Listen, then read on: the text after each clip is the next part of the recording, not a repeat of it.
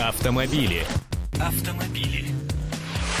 Радиостанция «Комсомольская правда». Мы приветствуем всех, кто сейчас находится в дороге, наших уважаемых автомобилистов, ну и пешеходов, разумеется, тоже, потому что в ближайшие 15 минут будем говорить о любимом средстве передвижения и о некоторых технических тонкостях. Итак, в студии журналист «Комсомольской правды» Андрей Гречаник. Добрый день. Я Елена Фонина и наш сегодняшний гость, эксперт по моторным маслам Алексей Калачев. Алексей Александрович, здравствуйте. Здравствуйте. Ну, начну я, наверное. Э, почему мы решили позвать эксперта даже не по моторным маслам, а я, я, я сейчас напугаю вас формулировками просто по модификаторам трения. И доктор наук, кстати, наш сегодняшний гость. Э, тема сезонная, тема полезная. О маслах моторных поговорим без заумий. Все, э, все очень просто потому что это раньше, в советское время, когда человек покупал машину, он сначала там был озабочен строительством гаража, изучал матчасть, становился чуть ли не инженером-автомобилистом, а потом уже, э, потом только подходил к приобретению, к покупке автомобиля. Сейчас все по-другому, по-другому, сейчас мы знаем только, куда бензин заливается. Э, те, кто ездят на новых машинах и обслуживается по гарантии в салонах официальных дилеров, они вообще не парятся на, на эту тему, им говорят, когда, куда приехать, зачем. Э, Еще разве что, наверное, Андрюш. разве что... Еще не замерзайка. Знаем, куда заливается. Глубоко. Это глубоко, да. Э, так вот, Летом была одна проблема. Летом двигатель работал в состоянии угрозы постоянного перегрева, потому что асфальт сухой, погонять любим, а вокруг температура высокая. Зимой ситуация другая. Зимой у нас э, заморозки, и нужно запустить двигатель. Вот эта вот беда, холодный запуск, которая гробит мотор э, напрочь Соответственно, масло, оно, если не лечит, то, по крайней мере, позволяет не заболеть мотору. Вот об этом наш сегодняшний гость поговорит. Э, Алексей Александрович, что делать? Сезонная замена масла нужна или не нужна? Или это вообще старое, об этом нужно забыть и ездить на тех маслах, которые залиты? Ну, в условиях России, когда э, низкие зимние температуры, э, конечно, лучше менять, лучше идти в сторону синтетики. А с другой стороны, в этот момент смены масла э, те люди, которые думают о своем автомобиле, либо любят его, э, либо хотят увеличить его мощность без каких-то драматических технических новшеств. Да? Они думают не просто что-то залить в бак значит, или в, в картер, они думают о том, как а, улучшить смазку мотора. А, трение и износ – это поверхностное явление очень сложного порядка. И мы не будем выдаваться в технические подробности. Просто человек, любящий свой автомобиль, человек, желающий повысить его мощность, человек, желающий облегчить холодный старт его в холодную погоду, он не просто заливает масло, а он идет и думает, э, чтобы еще добавить в это масло, чтобы а, улучшить параметр автомобиля. А иногда он еще думает, как сэкономить, как вы считаете, вот масло премиальных марок должно быть там, я не знаю, угу. и, и, или все равно все, что в КАМАЗ льется, точки зрения это разные бывают. Э, да, при этом, конечно, есть еще такой, конечно, экономический аспект. Во-первых, люди хотят экономить бензин, и при хороших а, маслах и, добавках к ним э, идет экономия бензина. То есть взаимосвязь прямая есть? Прямая, конечно. Значит, мы можем повысить мощность мотора, и мы можем снизить расход бензина. Поскольку э, мы улучшаем прилегание поршень-цилиндр, у нас нет потерь мощности на э, пустой пробег, у нас нет потерь мощности на сухое трение, так называемое, соответственно, нет износа мотора и, и нет лишних трат бензина.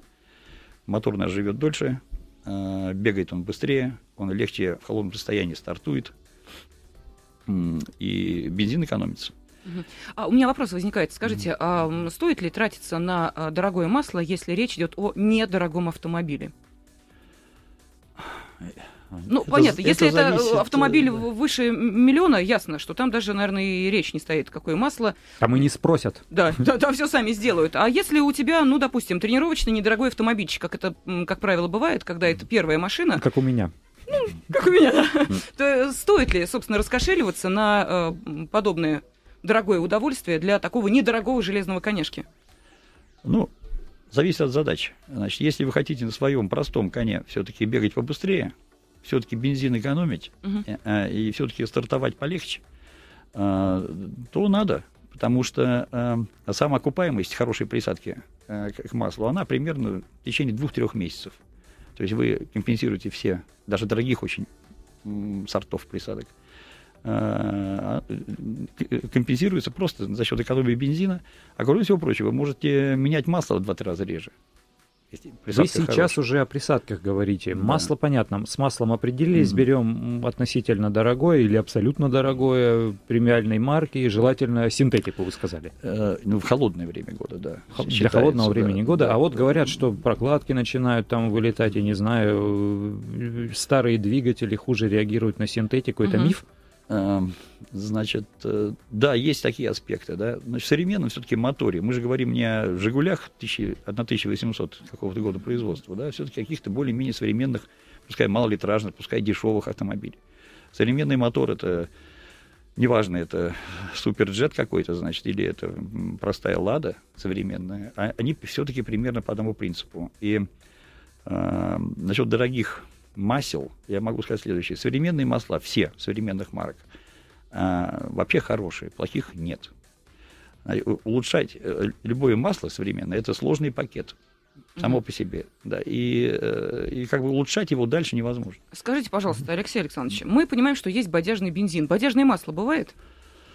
Я не в курсе. Я сам э, далек от такого бизнеса. Да? Не, не, да, боже упаси, конечно. Сложно представить, что вы, э, доктор наук, стоите где-нибудь на обочине и продаете бодяжное масло для автомобилей. Но, тем не менее, вы знаете, э, когда люди сталкиваются с проблемой некачественного бензина, когда угу. летит автомобиль непонятно от чего, угу. и мотор не заводится, иногда и глохнет посреди дороги, то как-то начинаешь задумываться. Покупая какой-нибудь супер премиум и так далее масло, не столкнемся мы с той же самой проблемой. И можно ли, в принципе, по каким-то показателям показателям отличить одно от другого? Как ведет себя автомобиль, если вдруг э, неожиданно вот могут возникнуть такие проблемы? Ну, во-первых, э, рынок масел, э, он довольно монополизирован. Угу. Производителей реальных масел не очень много, типа Гастрол, там, Shell и так далее. Вот, поэтому просто покупая любое масло, любой из известных брендов, да, значит, вы можете быть спокойны. И особо, так сказать, смотреть на цену не нужно. Нужно какую-то иметь уверенность, что в этой канистре, которую вы покупаете под маркой Shell, да, не залит какой-нибудь там значит, э, джихад масла, там, значит, произведенное в Чеченской Республике. Значит, ну, это вопрос э, скорее не к нам, я технический эксперт. Э, я вот поэтому и спрашиваю, у вас как технического эксперта, как поведет себя автомобиль, если мы залили некачественное масло? Что должно стать тревожным сигналом? На что обратить внимание? Потому что зачастую, понимаете, вот Андрей абсолютно правильно сказал, что это раньше мы э, проводили в гараже энное количество времени, там э, наши родственники, друзья и знакомые, которые занимались всем, начиная от разбора автомобиля, промывки его и так далее. А сейчас современный водитель уже э, не озадачивается этим. Поэтому, если я вижу, что в моем автомобиле нечто происходит, что для меня должно стать тревожным тревожным сигналом, что это по вине как раз вот масла. К сожалению, такая болезнь мотора, когда mm-hmm. вы заливаете в него какое-то контрафактное масло, да, значит, э, это скрытая болезнь. Она такая же скрытая, как mm-hmm. у нас кардиологическая, да. Мы долгое время не имеем симптомов. Значит, э, как у нас тело устроено, что мы начинаем реагировать болевым синдромом, когда уже 90% изношено. Вот так же и здесь. Вы не услышите никаких стуков, вы не услышите ничего. Вы, у вас просто начнет изнашиваться мотор, у вас падает его мощность, у вас э, растет э, значит, потребление бензина на 100 километров. Если все эти параметры контролируются, вы можете это заметить. Исправить все это можно при помощи присадок, которые сейчас очень популярны. Если, такое, э, если такое подозрение, что у вас контрафактный продукт в моторе, да, значит, надо немедленно менять масло. Угу. Лучше его еще промывать маслом, да, то есть, э, вот, и заливать хорошее масло как минимум, а лучше с хорошей присадкой, которые э, нанесенные сказать, деф, моторы дефекты, значит, залечит, э, мягко удалит, вот, и модифицирует поверхность трущейся э, пары. А у нас трущаяся пара в моторе это поршень-цилиндр, это гигантские скорости. Значит, если бы, не знаю, видели кто-то из слушателей, как работает мотор, видел ли, да, как, с какой скоростью двигается, движется поршень-цилиндр. Ну, там же тысяча оборотов. Да, это значит движение с колоссальными линейными скоростями. Вот. Это просто его не видно. Mm-hmm. Мы, а, глаз воспринимает как трепыхание мотылька, так сказать, как, как, как работу э, крыльев мушки. Да? Это все э, очень даже интересно видеть. Да? Иначе поэтому там происходит износ, и, и, и там происходят все события значит, э, главного износа мотора. Но вот все-таки присадки, они помогают или все вот это волшебство, которое нам показывают, это миф? Дело в том, что как только возник мотор, по сути дела, возникли масло к нему, да, значит, возникла и система присадок. Особенно это разовилось Вторую мировую войну, когда добавляли в масло все подряд, добавляли сульфид молибдена, добавляли графит, с одной одной идеей, что самолет боевой, он должен чуть выше подняться и чуть быстрее лететь. Жизнь ему все равно недолгая, вот, этому самолету. Поэтому и второе, если пуля пробивает картер и масло вообще стекает, то остается какой-то слой там графитовый, который все равно обеспечивает работу мотора и выживание. То есть из оборонки все это пришло? Конечно, это все родилось э, из, даже, я бы сказал, из авиационной сказать, оборонки. Угу. Вот, а, значит, к сожалению, до сих пор вот эти традиционные найденные решения, типа добавим графит, да, а сейчас добавляют и тефлон туда, значит, э, и графитоподобные, там, типа сульфид молибдена, или какой-нибудь там мягкий металл типа олова они так вот и остались с 40-х, 50-х годов до сегодняшнего дня. Эти присадки рекомендовать не надо. То есть их продают, их покупают. Вот, но они скорее носят вред мотору, э, чем пользу. Потому что современный мотор – это не мотор э, военных лет. Масла, которые мы используем сейчас в наших автомобилях, это совершенно другое смазывающая среда. Это сложный пакет, э, разработанный и отточенный э, фирмами-производителями до предела. Что мы можем сделать? Мы можем улучшить саму поверхность трущихся тел, то есть саму поверхность э, цилиндра и поршня. А чем улучшить современная наука что-то дает? Есть какие-то нанотехнологии, которые позволяют сделать там супер-пупер наноприсадку, которая будет там двигатель начнет э, э, шептать и есть мас- масло и бензин по минимуму. Ну вот, на немецком рынке э, недавно появилась новая присадка на основе детонационного взрывного наноалмаза. Слово «алмаз» пугаться не надо. Мы больше слова взрыв пугаемся, на да, самом да, деле. Нет, он синтезируется взрывом. То есть э, в замкнутом объеме взрывается взрывчатка, развивается гигабарное давление. То есть алмазы не взрывают? Ничего нет, там в Якутии нет, не происходит страшно? Нет, ничего не происходит. Э, алмаз рождается из углерода, который содержится в самой взрывчатке, в тротиле и гексогене.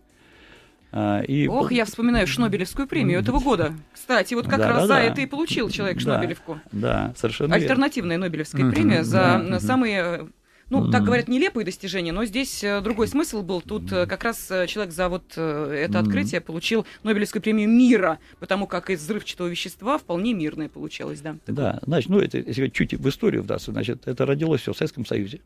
Первые были взрывники-оборонщики Советского Союза кто стал использовать взрывчатку для синтеза наноалмаза. Э, по одной простой причине, что взрывчатку все равно надо уничтожать. После какого-то времени, у нее цикл жизни недолгий, ее надо уничтожать. Ее обычно взрывали в капонирах, э, а тут стали взрывать в замкнутых объемах, получая некий полезный угу. продукт. Вот так родилась, родился наноалмаз.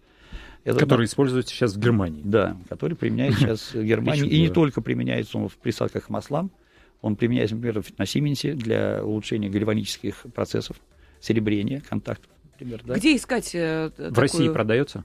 А, в России, да, сейчас, наверное, будет продаваться.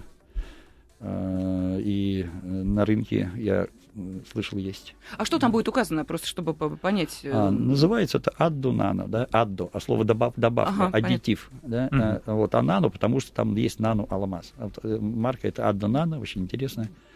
И я вот такую присадку бы я рекомендовал, потому что она не Э, вводит лишних веществ в мотор, не приводит к росту каких-то отложений там, угу. не приводит к тому, что в обгазы, то есть в газы, выходящие из мотора, появляются токсические вещества. Например, если мы тефлоновую суспензию добавляем, как многие, так сказать, пытаются делать, то у вас образуются втористые соединения. Значит, во-первых, ядовитые, во-вторых, э, который вызывает коррозию мотора. То есть тефлон хорошо для утюга, плохо для мотора. Да, тефлон вообще, то есть, к нему относиться очень осторожно, даже в быту.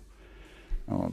Ну, алмаз-то он не абразив, он там тереть не будет. Э. Алмаз маленький, у него этот дистанционный диаметр, то есть он размером с молекулу белка. Угу. Вот, он маленький, хотя и по-прежнему тверденький. Он э, э, под влиянием трущейся поверхности входит в поверхность и превращает трущуюся поверхность из металла в металлоалмазный композит. При этом немножко деполировывает, убирает лишние нанодефекты с поверхности. Вот. Мы имеем тогда две э, гладкие поверхности, э, практически неизнашиваемые. Вот, поскольку алмаз такого рода, он очень афинен, родственен к маслу, да, то он э, удерживает на себе пленку масла все время, исключает сухое трение. А сухое трение – это главный враг вообще и мотора. Именно когда возникает сухое трение, то есть когда между поверхностями нет масла, оно срывается, пленка масла, происходит износ и происходит потеря энергии. Ну что ж, благодарим нашего гостя. Сегодня с нами в студии был эксперт по моторным маслам, доктор наук Алексей Калачев. Также с вами были мы, Андрей Гречаник и я, Елена Фонина. Не забудьте поменять масло. Синоптики обещают очень холодную зиму. Автомобили. Автомобили.